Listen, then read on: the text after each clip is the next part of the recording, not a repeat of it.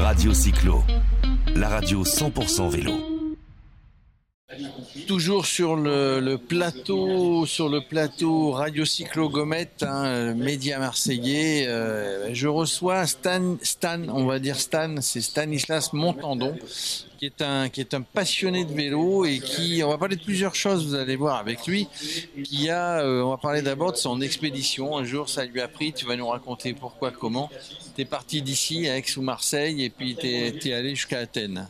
Ouais, tout à fait. C'était, il y a un an, c'était dans un euh, contexte de vie un peu particulier. donc, euh, alors c'était l'hiver de la dernière. Ben, j'ai pris ma bicyclette, j'ai mis euh, deux, valises sur le porte-bagages arrière. Et j'ai étalé, détalé l'Italie en, trois jours. Premier gros stop à Venise. Et puis j'ai rapidement embrayé pour descendre le long de l'Adriatique. Donc Slovénie, Croatie, Monténégro. Et euh, c'était alors, tu dis, je suis parti comme ça un jour, j'ai pris, j'ai pris la bicyclette. C'est-à-dire que bon, tu avais l'habitude de faire du vélo, j'imagine, mais tu es parti à l'aventure sans, avoir préalablement établi un plan de route? Tout, à fait. Euh, je fais du vélo depuis très longtemps. Je suis, un gros fan de vélo, mais euh, j'avais pas du tout prévu le truc en fait. Alors c'était, c'était une erreur parce que euh, au fil de mon voyage, j'ai, eu des aventures. Euh, que j'aurais pu parer en préparant un peu les choses et peut-être en écoutant un peu plus les conseils qu'on me donnait sur le terrain. Oui, parce que parce qu'il y en a d'autres qui l'ont fait, j'imagine. Tout à fait, mais en fait, ce voyage, tu peux le refaire autant de fois que tu veux. Euh, tu le feras jamais de la même manière parce que euh, il y a des choses différentes. D'une part, et puis les routes sont différentes, la, météo et les rencontres font que c'est toujours différent et, c'est une super richesse. Donc à, l'aventure sans feuille de route et, on va dire que euh, bah, tu t'arrêtais quand tu voulais, tu repartais quand tu voulais, tu passais où tu voulais. Beaucoup de belles rencontres. Tout à fait. Alors rencontres peu, en fait, moins que ce que je pensais. Je me suis retrouvé très seul en fait et c'est souvent ce que je raconte. Je me suis retrouvé la plupart du temps avec Stan et Stan je le connaissais pas si bien que ça. Et je peux te dire que Stan, il a l'air sympathique comme ça, mais tu passes 40 jours avec lui en tête à tête, il est vraiment épouvantable. Quoi.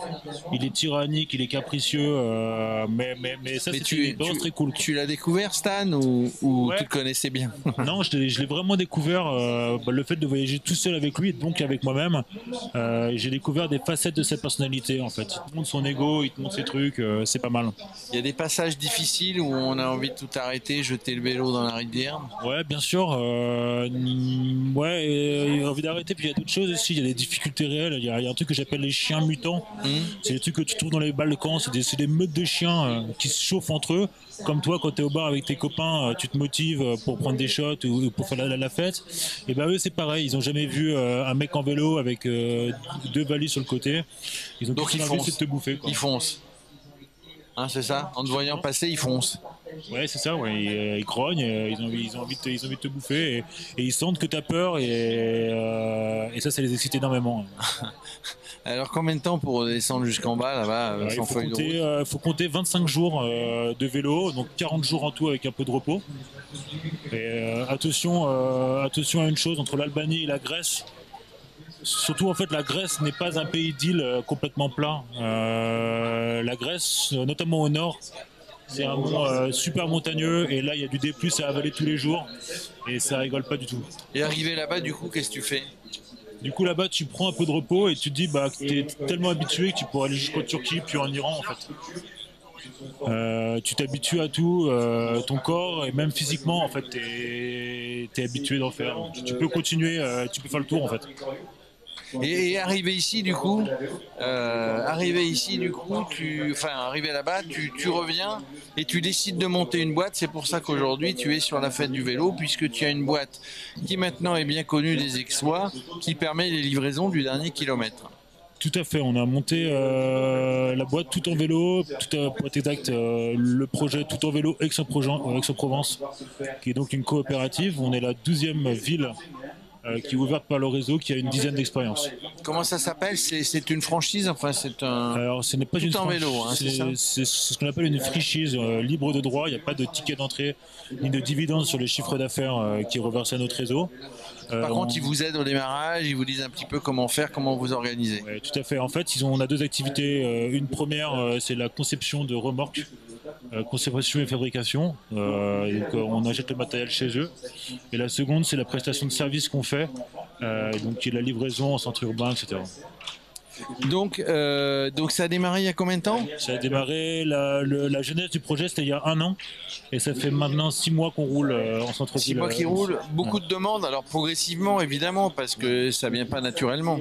Bah oui, bien sûr. Et puis surtout, tu sais, euh, la politique du changement, c'est pas qu'en entreprise. hein. C'est aussi quand tu as l'habitude de prendre ta bagnole, quand tu as l'habitude de faire tes livraisons en camion, il faut prendre du temps, il faut prendre l'habitude.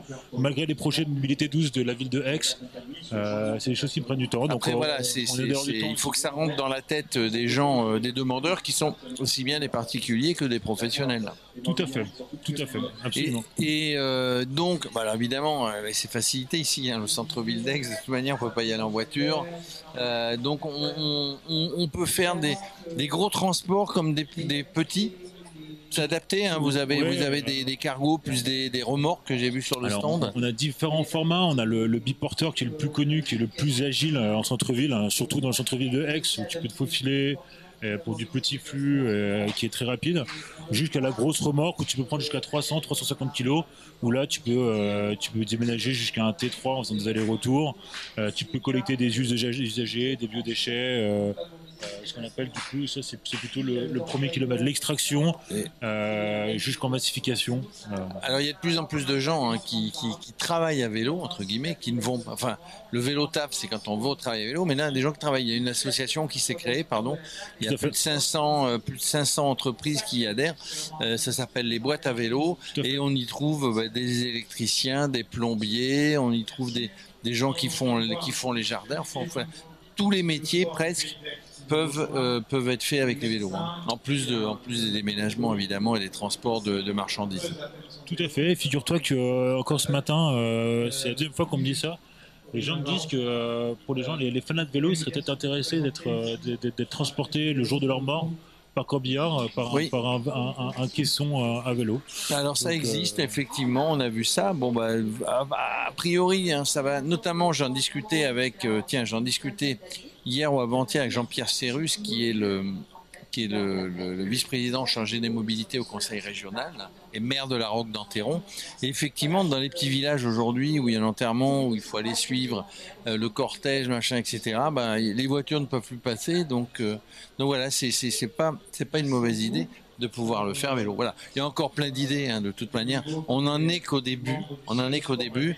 Et vous, bah, je vous souhaite, euh, je vous souhaite euh, longue vie évidemment. Hein, bah, ça, ça démarre, mais mais petit à petit, et bah, vous allez vous allez rentrer dans les têtes de tous les Aixois pour que euh, pensent évidemment à vous contacter bah, au moment d'un transport ou au moment d'un déménagement. Formidable. Un grand merci. Merci, euh, pour ton accueil. C'est lequel que j'ai reçu, le, le stand d'avant ou le stand d'après là? Ah bah les deux. Ah les deux. Bon, il était les- on était trois sur le plateau. Bien Merci sûr. Stan, à bientôt. Salut. Merci. Radio Cyclo, la radio 100% vélo.